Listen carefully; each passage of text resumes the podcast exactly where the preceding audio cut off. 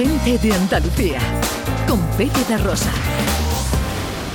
Para Sofía la noche tiene algo especial, algo nuevo y seductor. Y se divierte Ya es eh, Raquel Moreno Lizana en Teleguía Filosófica y su filosofía pop. Ya sabéis, la filosofía que nos rodea en nuestra vida eh, habitual, nuestro entorno eh, más cotidiano. Eh, ¿Hoy de qué hablamos, Raquel? Pues de algo que nos está rodeando en estos tiempos. Vamos a hablar de la selección. De la selección Roja, española de fútbol. Y sobre todo del seleccionador, Luis Enrique, que ha dicho él mismo que le gusta la filosofía estoica. Vamos a mirar si el seleccionador es un estoico. Es un ¿eh? estoico. ¿Lo bueno, es o no lo es? Definamos primero el estoicismo. ¿Qué Ahí es estamos. el estoicismo? ¿Qué es el estoicismo? Mira, me gusta que me hagas esa pregunta porque hay Bien. está el estoicismo original y ahora está de moda hablar de un estoicismo que es realmente lo que antes en la primera hora hemos estado explicando, sé carajote. Es decir, mm, se suele hablar de que el estoicismo es la filosofía de la resistencia. Ahora, resistirlo todo, sin raciocinio, decir, es que soy resistente, eso es de carajote, lo que hemos estado hablando, eso no es el estoicismo. Quiero dejarlo claro desde primera hora porque esta es la moda, decir que el estoicismo es la filosofía de la resistencia. Realmente el estoicismo es una escuela filosófica que tiene mucho más de trasfondo. Es una escuela filosófica que hay que decir que por una parte sí que habla de resistir ante la adversidad, pero se basa en unos, principios más fundamentales. Vamos a ver qué es el estoicismo real, más allá de... Exactamente. ¿En qué consiste realmente ese estoicismo? Claro, pues nos vamos al siglo II antes de Cristo con Zenón de Sitio, una persona muy concreta que en principio era alumno, digamos, de los filósofos cínicos que algunas veces lo hemos traído aquí, que eran los desvergonzados. Eran unos filósofos que tenían muy poca vergüenza, que luchaban por la libertad, digamos, más allá de las convenciones sociales. Este hombre, Zenón, se modera un poquito y dice, bueno, yo no necesito ir más allá de las convenciones sociales, pero se pone a buscar una ética, una ética para llevarnos a la buena vida. De ahí surge el estoicismo, es decir, en principio una filosofía ética que busca que demos con una buena vida y se basa en unos principios fundamentales. Uno de ellos es el principio de la ley de causa y efecto, es decir, en los principios de cómo funciona la naturaleza. Zenón cree que la naturaleza tiene la ley de la causa y el efecto y qué significa esto, que no lo controlamos todo, que siempre va a pasar cosas alrededor nuestra que no dependen de nosotros, sino de esa ley natural de la causa y el efecto. Entonces, sabiendo esto, lo que tenemos que averiguar es cómo podemos reaccionar nosotros ante lo que ocurre para así tener una buena vida. Es decir, estas son las bases del estoicismo. Hay cosas en la realidad que no controlamos, pero lo que sí podemos controlar es cómo, cómo reaccionamos ante ello. Y a partir de aquí es como va construyendo poquito a poco Zenón de Sitio, una ética basada que busca una fuerza de carácter para lidiar con cómo Vale. actuamos con la realidad. Sería más que la resistencia, la resiliencia que se llama ahora. Más que la, la resistencia sería el resultado Ajá. de esa ética que vamos a desarrollar, que está basada además en unos principios. Tiene unos principios y unas virtudes, que decía él. Es decir, la resistencia es el resultado porque si tú adquieres una sabiduría de que tú no controlas lo que tienes alrededor, ¿qué es lo que ocurre? Que la gente te ve resistente. Pero ojo, no es que tú estés soportando por soportar, es que tú sabes cómo reaccionar ante lo que está pasando. Eso es diferente. ¿Cuáles son las virtudes que se le atribuyen a los estoicos? Sí, las virtudes el mismo Zenón lo deja claro. Para buscar, para tener una buena vida y así tener el resultado de ser una persona resistente, hay que practicar cuatro virtudes muy concretas y que lo podemos practicar todos y todas. La primera, la prudencia. Tenemos que estar entre el exceso y el defecto. Es decir, no irnos a los extremos nunca, porque cuando nos vamos a los extremos lo que pasa es que somos esclavos normalmente de una idea, sea en el lado en el que sea. Hay que estar siempre en el término medio. Esto es la prudencia. La segunda característica, la segunda virtud muy importante, la justicia. Hay que tener un sentido de justicia. Esto es lo que muestra que no, so- no es simplemente resistencia o resiliencia, porque si ves algo injusto, tú, si tienes capacidad de reacción y es algo que sí que depende de ti, vas a actuar frente a esa injusticia.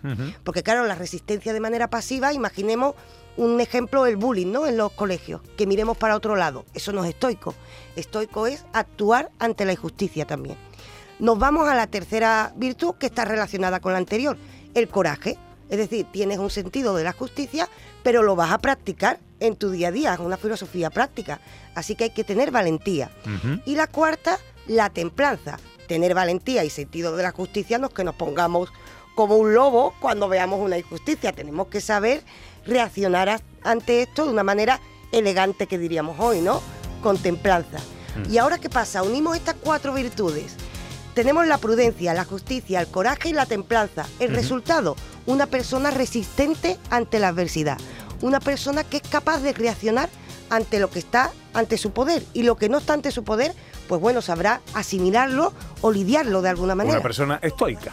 Eso es una persona estoica. Vale, hecho el resumen eh, y volvemos al- a la premisa de Sí. tu sección de hoy. ¿Es Luis Enrique estoico? Sí, sí. Y además lo he estado analizando. ¿Sí? Sí, yo diría que sí. Yo lo de prudente y Claro, lo de pero templado no Hay lo que sé. ¿eh? entender que mm, existe el estoico perfecto. No, Ya. claro, es que ninguno, pero todos tenemos unas tendencias más que otras.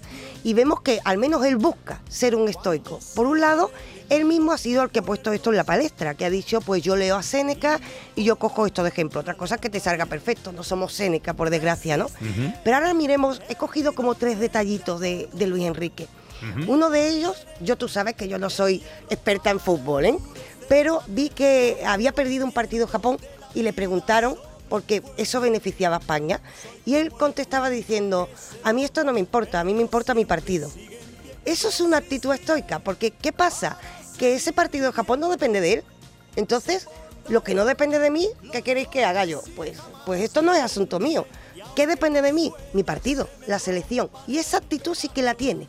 Ahora bien, por otro lado, y aquí está la, la dificultad de la templanza, también vemos que cuando está ante un partido, es una persona que puede equivocarse o no las ideas, aquí yo no entro porque no sé de fútbol, pero es una persona que se compromete con mi trabajo es sacar esto adelante. Lo vamos a ver irritarse si no consigue el resultado, porque eso sí depende de él.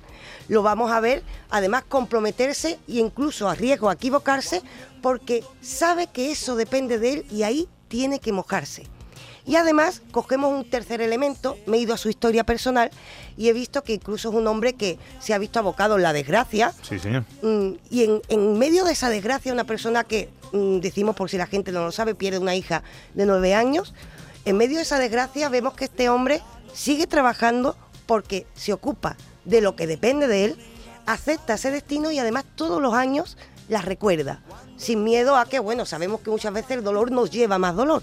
Él acepta este dolor, lo lleva consigo y sigue ocupándole de lo que depende de él. Puede equivocarse por el camino, porque Sí, el otro día, mm, lo hace. estando en la concentración de la selección, se cumplían años, de, cu- hubiera cumplido años su hija, y él la recordó, le preguntaron, y él dijo, bueno, eh, en la vida no todo es bonito. Sí. Eh, también forma parte del juego de la vida asumir estas Hombre, los cosas. ¿no? deportistas aprenden desde que empiezan a ganar y perder. De hecho, se pierde muchas más veces que se gana. Claro, de hecho, un campeonato del mundo es el lugar donde pierden todos los equipos del mundo menos Menos uno. o sea, todos vamos a sufrir Sí, en sí, algún sí. momento. Sí, sí, sí. Pero vemos el compendio de todo esto y vemos a alguien resistente, pero resistente no por pasivo, sino resistente porque intenta, y aquí está el camino difícil, trabajar la prudencia, la justicia, el coraje, la templanza y in- incluso él mismo ha reconocido como maestros autores como Séneca.